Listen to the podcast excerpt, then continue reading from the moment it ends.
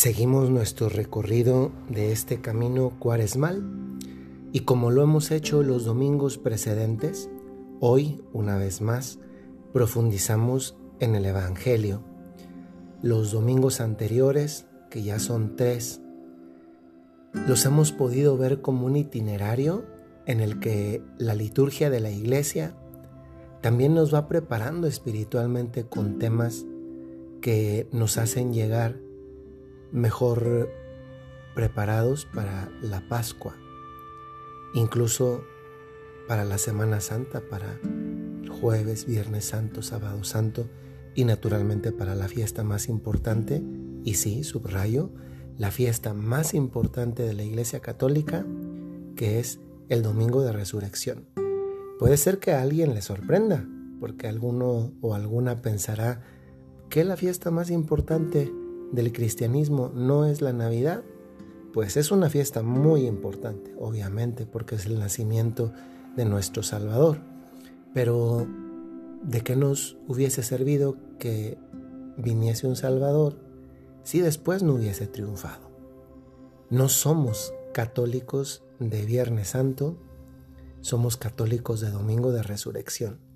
Y aunque la impronta del sufrimiento, del dolor, que son dimensiones especialmente subrayadas en el tiempo de Cuaresma y de la Semana Santa.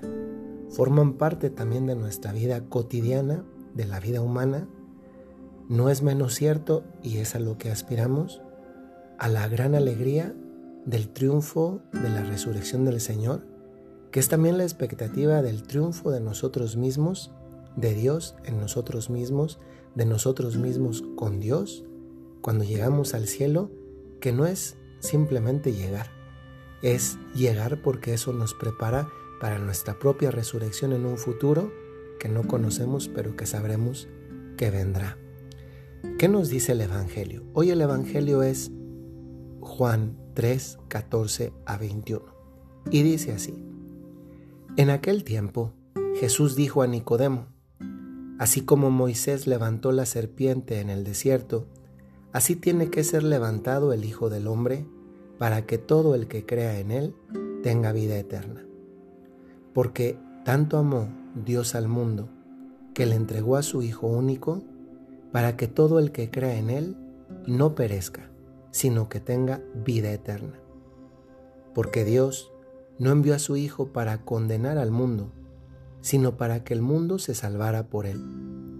Él que cree en Él no será condenado, porque el que no cree ya está condenado por no haber creído en el Hijo único de Dios. La causa de la condenación es esta. Habiendo venido la luz al mundo, los hombres prefirieron las tinieblas a la luz, porque sus obras eran malas. Todo aquel que hace mal aborrece la luz y no se acerca a ella para que sus obras no se descubran. En cambio, el que obra el bien conforme a la verdad se acerca a la luz para que se vea que sus obras están hechas según Dios. Este es el Evangelio que nos propone la Iglesia para este domingo. ¿De qué se trata? Se trata de una declaración que Jesús da, en este caso, a una persona muy específica. Al inicio del Evangelio nos lo refiere, es a Nicodemo. ¿Quién era Nicodemo? Nicodemo era uno de los del grupo de los de las personas más cercanas a lo que se podría considerar como la antigua manera de pensar de los judíos. Pero era un hombre honesto que a pesar de su buena posición y de las buenas relaciones como miembro del Sanedrín, ha tenido en su interior una inquietud por todo esto que no solamente ve de Jesús, sino que también escucha decir a Jesús. Nicodemo es como el símbolo de aquellas personas de todos los tiempos que tal vez no son creyentes, pero experimentan en su interior ese, esa fascinación por la figura, la persona de Jesús de Nazaret. Y Jesús de Nazaret es el que le habla a este hombre Nicodemo, miembro del Sanedrín, y le pone ante sus ojos algo que que en algún momento de la vida todos nos preguntamos, ¿qué es el más allá, la vida eterna? De hecho, este concepto, vida eterna, aparece en dos momentos. Al inicio le dice, todo el que crea en Él tendrá vida eterna, y lo dice un momento después cuando, cuando menciona Jesús mismo que Él no ha venido para que el mundo perezca, sino para que tenga vida eterna. Esa vida eterna es la aspiración a lo que muchos de nosotros en un momento de la vida, especialmente en los momentos críticos, también nos preguntamos. Nos preguntamos acerca de, nuestro futuro, pero no nuestro futuro cuando tengamos 50, 60, 70, 90 o 120 años. No, no, no es ese futuro, es el futuro del saber que no podemos durar aquí siempre porque no es razonable pensarlo, no, no sucede, es imposible estar aquí en la tierra para siempre. Y entonces nos surge la pregunta como una inquietud por lo que viene después. Y eso mismo, lo que viene después, es lo que Jesús responde, nos está hablando de la vida eterna. Hay una vida eterna después de, este, de esta peregrinación por este mundo, pero es una vida eterna a la que se aspira dependiendo de si nuestras obras son ah, de las tinieblas o si son obras de la luz. Dos maneras de decir que también tiene Jesús en este Evangelio que hemos escuchado hoy. Esas obras de las tinieblas, ¿cuáles son y cuáles son las obras de la luz? Pues las obras de las tinieblas son esas que, que hacemos, que ocultamos porque no queremos que nadie las, las vea. Son esas cosas que nos guardamos en nuestro interior y que tantas veces ocultamos, mentiras, fraudes, engaños, adulterios incluso interiores, y en cambio las obras de la luz son las que no es que queramos que todo mundo las vea, pero que sí sabemos que Dios las ve. Es verdad que también las obras de la oscuridad del Señor las ve, porque no hay nada que escape a Dios nuestro Señor.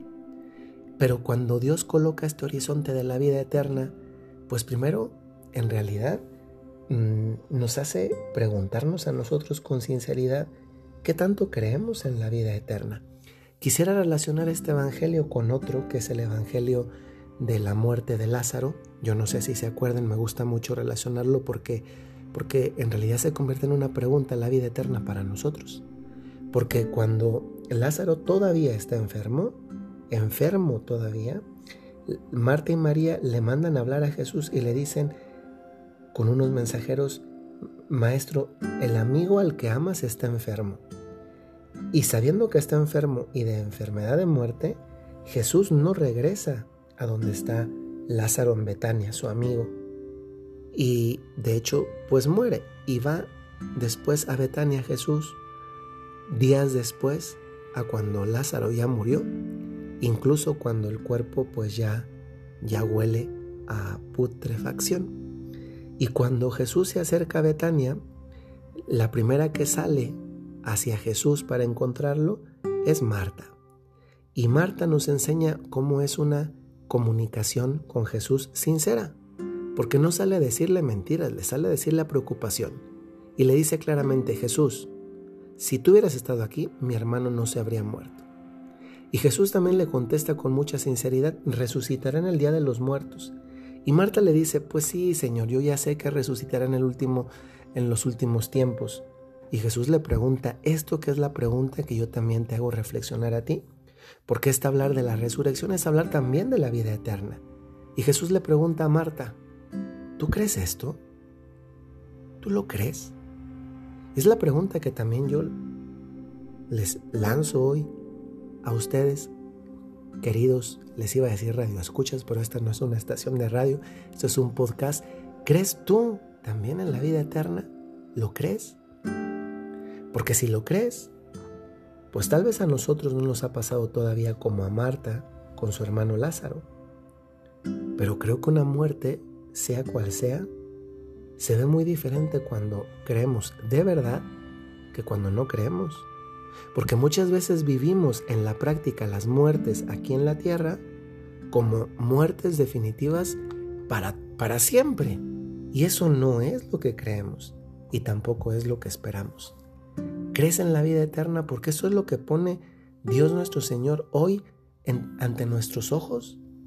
Si la muerte de Jesús hubiera sido una muerte en la que ya todo se acabó, pues cómo no tener una desesperación.